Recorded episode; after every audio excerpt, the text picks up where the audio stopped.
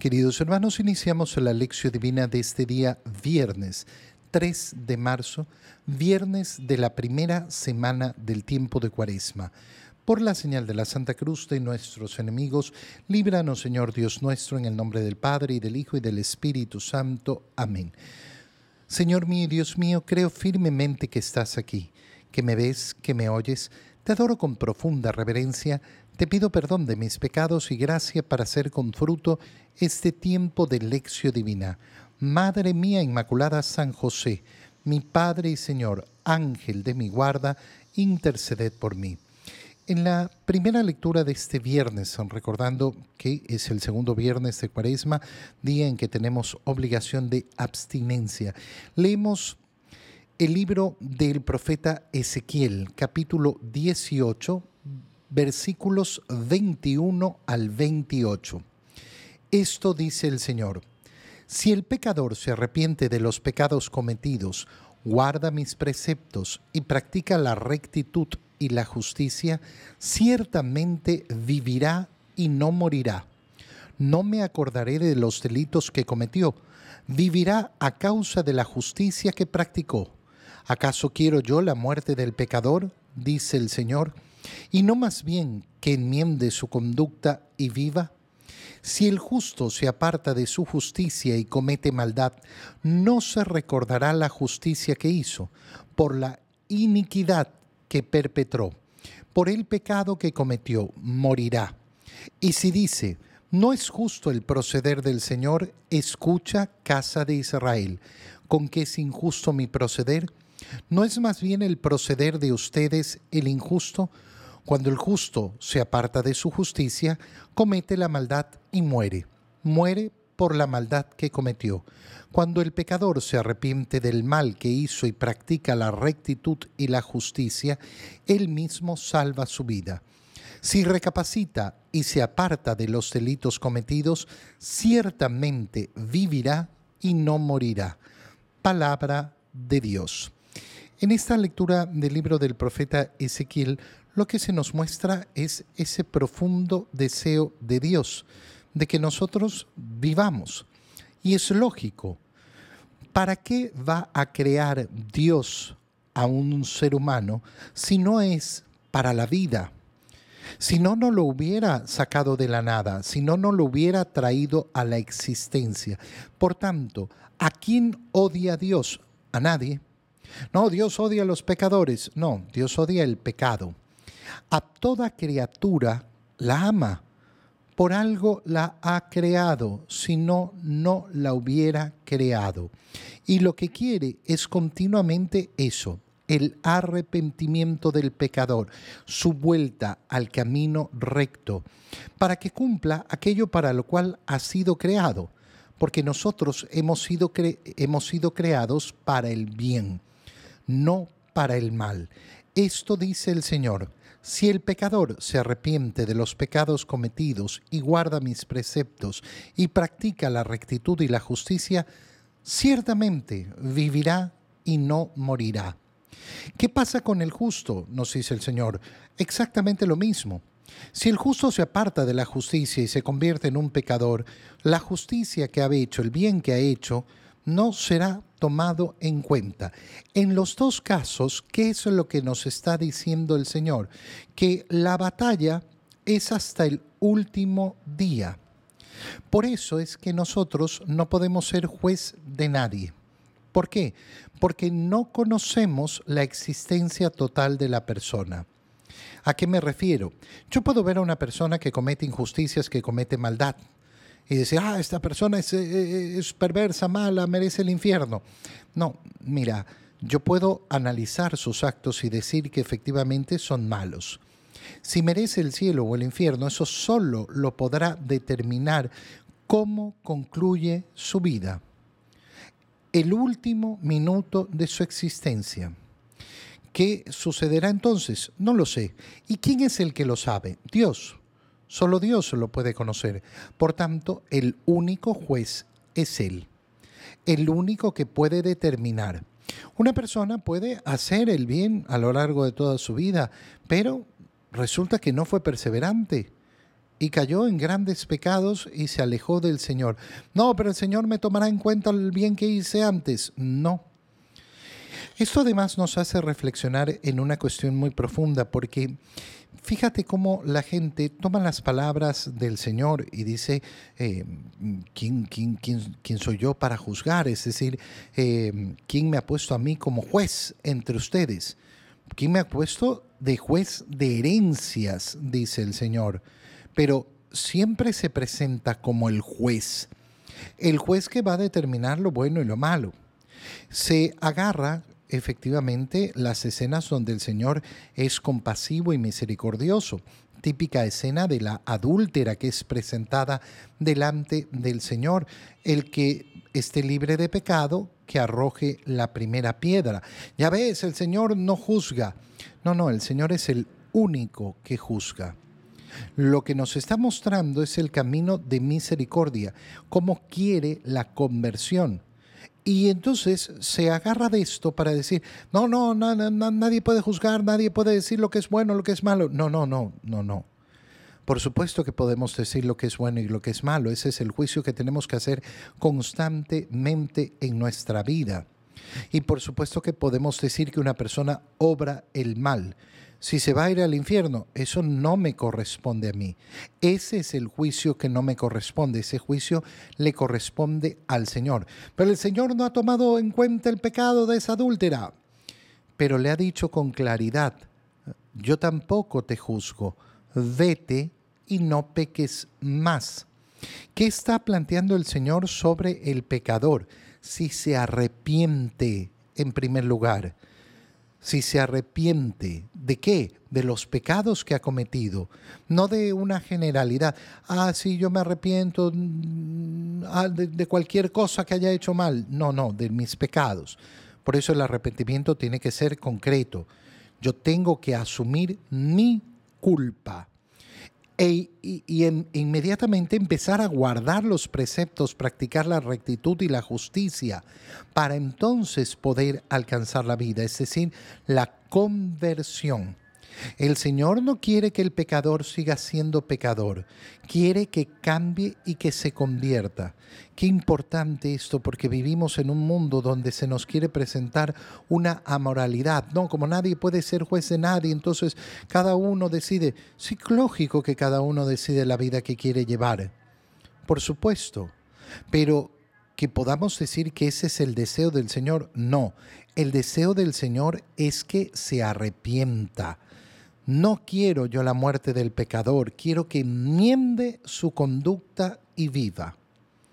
Va a conseguir la muerte si es que no, eh, si no se arrepiente, si no enmienda su conducta. Pero si hace esto, vivirá. Y en cambio, si el justo se aparta de la justicia y comete la maldad, no se recordará. Qué importante es pedirle al Señor la perseverancia hasta el día final la perseverancia hasta el día final. Mira, muchos son los casos de personas que han vivido efectivamente en la justicia, en la gracia de Dios, pero que lamentablemente han perdido el camino, que en un determinado punto de la vida dijeron, no más, no sigo más al Señor. ¿Qué perdieron? Perdieron esa perseverancia y con eso echan para abajo todo lo que habían hecho hasta su vida en ese momento. Una eh, persona eh, mm, podrá decir y reclamar, como dice la Escritura, no es justo el proceder del Señor. El proceder del Señor es el más justo. ¿Qué nos está diciendo en definitiva? La carrera, la carrera se corre hasta el final. No, pero eh, tomen en cuenta el gran esfuerzo que hice en los primeros metros. La carrera se corre hasta el final. Da lo mismo si ibas ganando la primera mitad de la carrera. Si no pudiste aguantar hasta el final, no hay premio. No hay premio, punto. Y uno puede haber partido atrás de último en la carrera y después recuperarse y ganarla. El que llega a la meta primero, ese es el que gana. Esto es injusto. No, no es injusto, para nada. Qué importante darnos cuenta de esto, porque hoy en día eh, eh, queremos, bueno, eh, que se considere el esfuerzo, que se considere el ánimo, que se considere no sé qué, que se considere no sé cuánto. Se considera la perseverancia hasta el final. En el Evangelio, leemos el Evangelio de San Mateo, capítulo 5, versículos 20 al 26. En aquel tiempo Jesús dijo a sus discípulos, les aseguro que si su justicia no es mayor que la de los escribas y fariseos, ciertamente no entrarán ustedes en el reino de los cielos. Han oído que se dijo a los antiguos, no matarás, y el que mate será llevado ante el tribunal. Pero yo les digo, todo el que se enoje con su hermano será llevado también ante el tribunal. El que insulte a su hermano será llevado ante el tribunal supremo y el que lo desprecie será llevado al fuego del lugar de castigo. Por lo tanto, si cuando vas a poner tu ofrenda sobre el altar, te acuerdas allí mismo de que tu hermano tiene alguna queja contra ti, deja tu ofrenda junto al altar y ve primero a reconciliarte con tu hermano y vuelve luego a presentar tu ofrenda. Arréglate pronto con tu adversario mientras vas con él por el camino, no sea que te entregue al juez, el juez al policía y te metan a la cárcel. Te aseguro que no saldrás de allí hasta que hayas pagado el último centavo. Palabra del Señor. Volvemos nuevamente a leer el Sermón de la Montaña. Estamos en el primer capítulo dedicado al Sermón de la Montaña en el Evangelio de San Mateo, capítulo 5, ya eh, versículo 20, es decir, ha empezado el Sermón de la Montaña. Y se nos recuerda eh, cómo el Señor nos dice, les aseguro que si su justicia no es mayor que la de los escribas y fariseos, si su justicia, ¿qué significa? sus obras de bien, su bondad, su amor, su entrega, su piedad, su sacrificio. Si su justicia no es mayor que la de los escribas y los fariseos, ¿cuál es el modo de vivir la justicia de los escribas y fariseos bajo la ley del cumplimiento? Yo ya cumplí, cumplí, cumplí. Esto era lo que tenía que cumplir eh, y ya está la ley del cumplimiento. No, no, yo ya cumplí, ya cumplí, cumplí, ya, soy bueno. Y claro, la ley del cumplimiento es muy distinta a la ley del Señor. ¿Por qué? Porque la ley del Señor es la ley del amor. Y al amor nunca le interesa si cumplió o no cumplió. Al amor lo que le interesa es siempre dar más, poder dar todo lo que puedo dar. No, yo ya cumplí con, contigo, he hecho todo lo que tenía que hacer. Sí, pero puede ser que no haya una entrega, un amor verdadero. Y la ley del amor exige efectivamente mucho más que el simple cumplimiento. El cumplimiento es lo mínimo. Fíjate, por ejemplo, cumplimiento, ir a misa todos los domingos. No, yo voy a misa todos los domingos. Oye, ¿te has puesto a pensar que tú podrías ir a misa dos, tres, cuatro veces por semana para recibir al Señor en la Eucaristía. No, no, pero solo hay que cumplir el domingo. Ese corazón que desea la eh, Eucaristía, que desea alimentarse del Señor, si lo ama verdaderamente y ve la posibilidad de más, la tomará. Pero si yo vivo solo por el cumplimiento, entonces claro, me quedaré con eso y basta.